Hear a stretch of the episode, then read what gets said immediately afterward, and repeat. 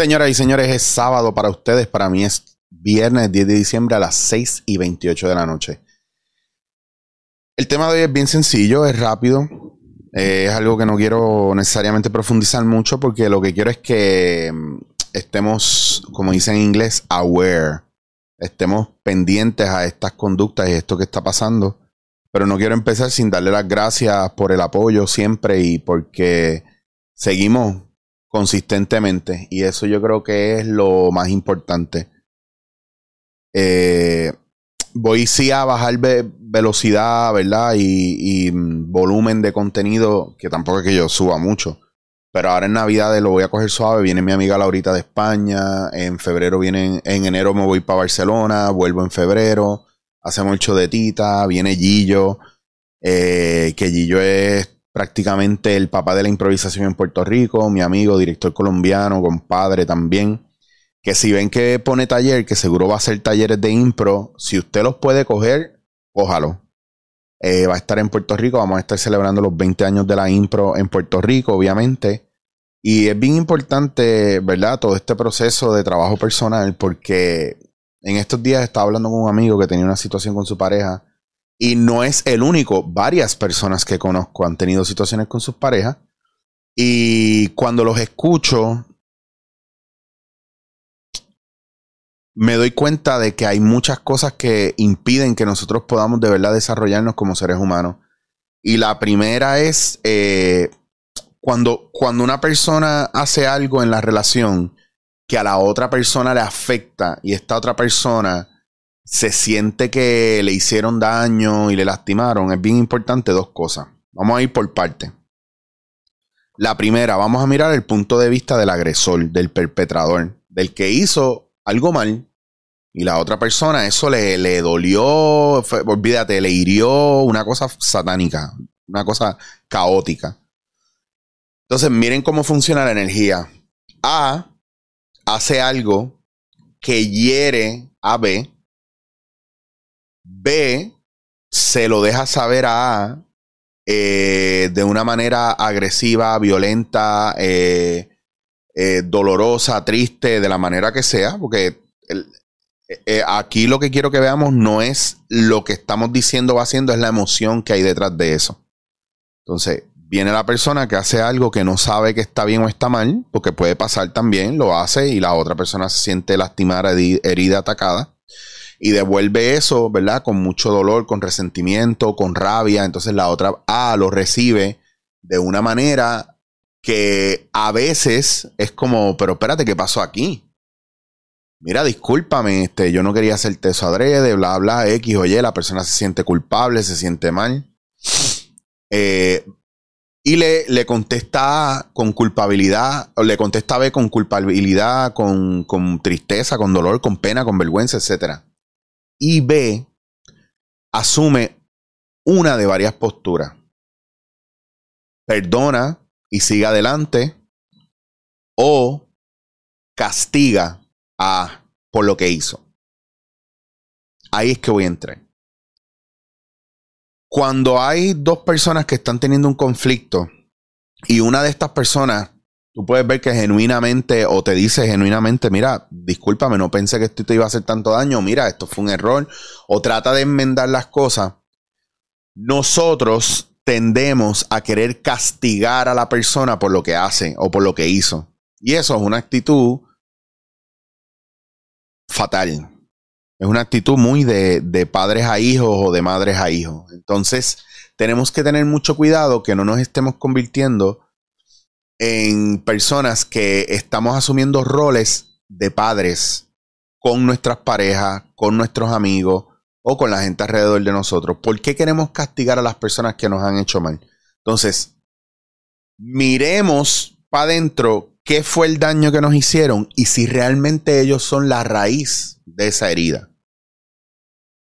Por ejemplo, eh, por alguna razón, eh, tu novia se pone celosa porque y te, y te mete un cabreo brutal porque estás chequeando el celular y aparece un culo.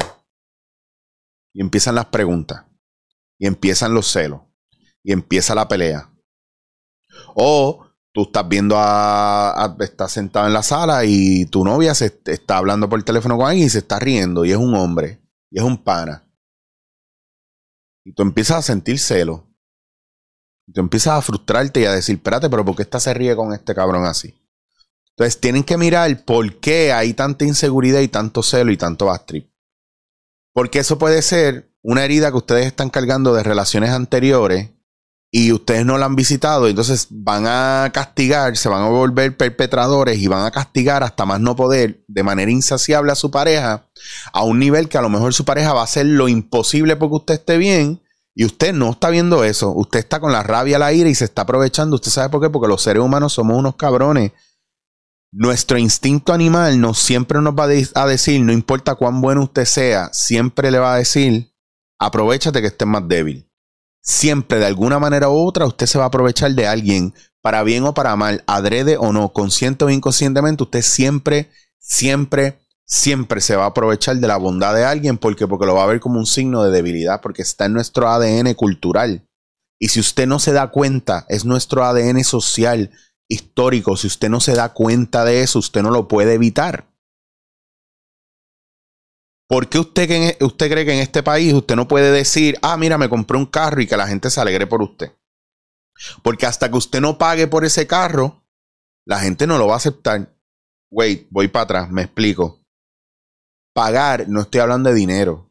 ¿Cuánto usted sufrió para tener ese carro? Si yo pienso que usted no sufrió lo suficiente, usted no se lo merece. Mira, fulano, ¡ah! qué fácil, así cualquiera tiene carro. Y a lo mejor la persona se ha jodido trabajando toda su vida, pero como usted no lo sabe. ¿Cuántas veces no me han dicho a mí, ah, a ti te dan las cosas por intercambio? Carajo me dan por intercambio a mí. Bastante me toca joder yo para que me den algo. ¿Entiendes? Entonces, pero la gente se hace una película en su cabeza porque viene desde su lado de limitaciones, viene desde su lado de, de frustración por no lograrlo. Y en vez de aceptar que no están trabajando lo suficiente para ello o no están enfocados en ello, pues piensan que los demás están, ah, pues no, los demás se lo regalaron y eso es imposible para ellos tenerlo porque los demás siempre van a tener ventaja sobre nosotros. Si usted es de las personas que siempre dice, ah, pero yo la tengo peor que tú, ah, pero claro, tú lo tienes fácil, yo pienso que usted no debería tener ese tipo de amistad. Yo pienso que usted debe mirar bien su entorno porque usted no se puede tener, usted no se puede sentir culpable por lo que usted tiene a menos que se lo haya robado. Pienso yo. Y hay gente que se roba las cosas todos los días y coge de pendejo a la gente y no siente ni una milésima de culpabilidad. Usted sabe cuántos hit and run, cuánta gente ha provocado accidentes o ha chocado con otros y se ha dado a la fuga y no les importa que la otra persona acaba de sacar el carro del dealer, acaba de sacar el carro del taller, es el único carro que tienen y usted le jodió la vida a esa persona. Se los digo porque hoy mismo yo estaba guiando y una persona por no estar pendiente, por poco me la llevo enredada. Porque yo voy por mi vía y la persona quería tirarse a la mala, se tiró y no, el pare no le hizo caso. Y si yo no llego a ir súper lento por donde yo iba, y si llego a ser los que está por ahí, que ustedes saben que yo también voy con el teléfono por la mano como mucha gente, eh, que hay que tener mucho cuidado con eso. Ahora cada vez lo hago menos. Eh, y que no deberían porque pueden ser multados en Puerto Rico. Eh, es bien importante tomar en cuenta que usted puede provocar un accidente. Y si usted se da la fuga es peor. Pero entonces, claro, nadie asume responsabilidad por lo que hace. Volviendo a lo de las parejas, cuando una persona hace algo y quiere enmendarlo, usted tiene que tomar una decisión firme. Si eso es tan jodido para usted que usted no va a perdonar a la persona o no. Porque somos tan cabrones que queremos perdonar a la persona, pero estamos meses, años pero detrás de ellos haciéndolos sufrir. Somos unos uno sadistas. Y la persona en culpabilidad, mire, mi hermano, mi hermana, ningún hombre o mujer quiere una persona culpable si no es para lastimarlos y destruirlos o hacerles daño. Nadie, ninguna relación, después de que hay un fallo como una pegada de cuernos, como una duda, o sea, si, la, si ahí la confianza se rompe y usted no tiene la fortaleza de enmendar eso, eso esa relación no va a durar no va a durar. No va a durar.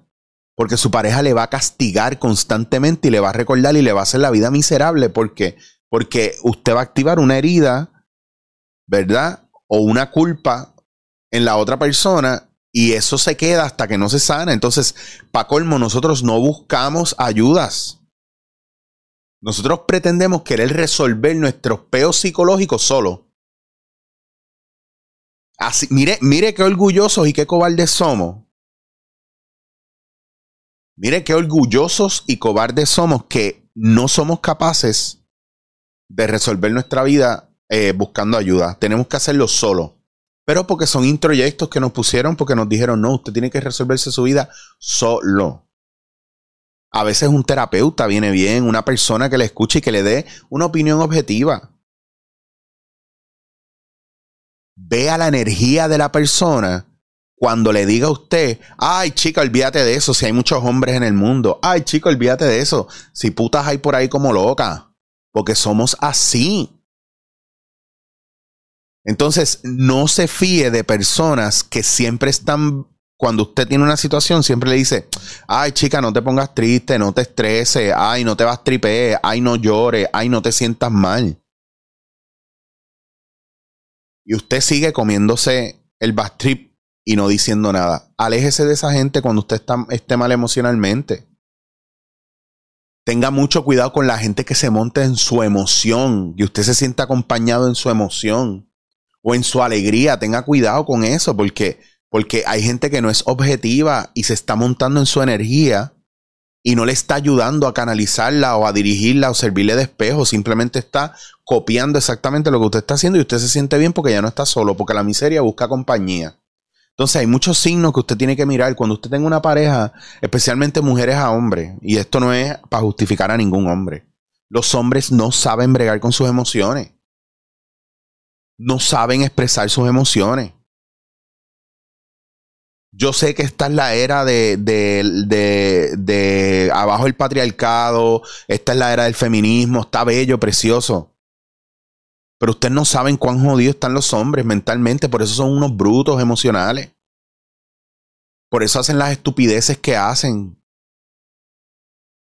Porque son, son prácticos, pero no profundizan en lo emocional.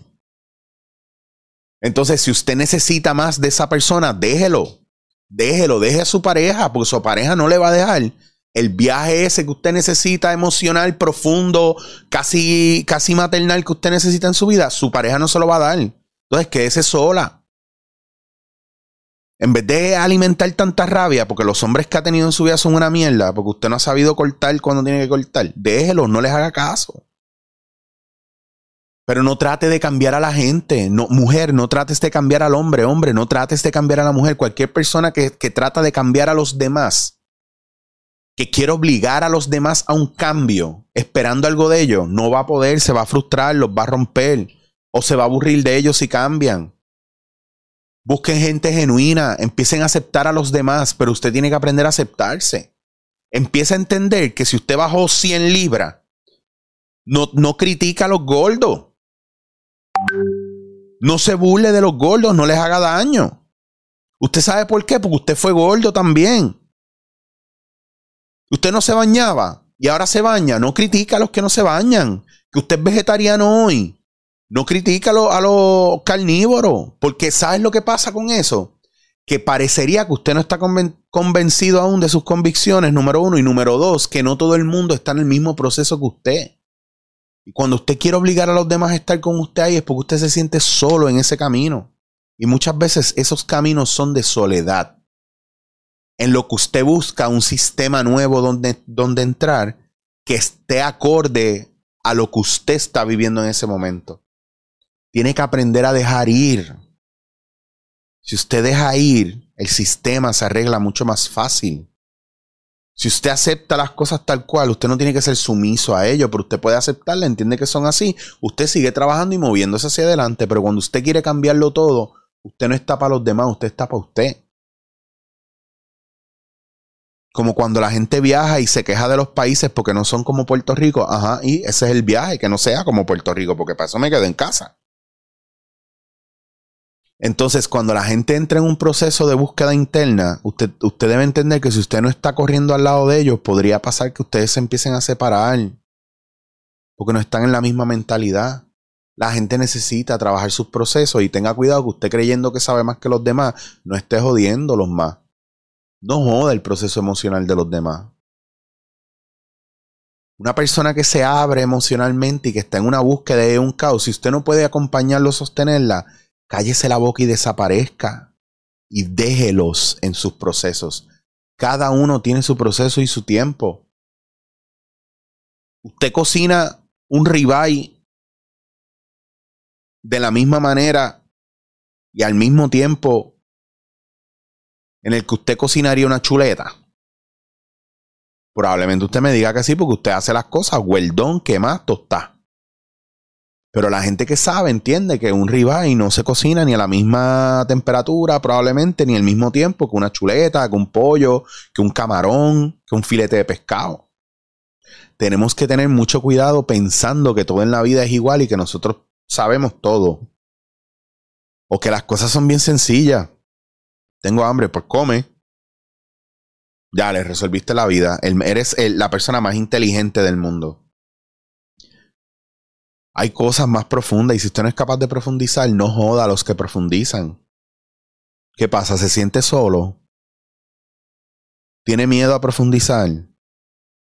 Está bien.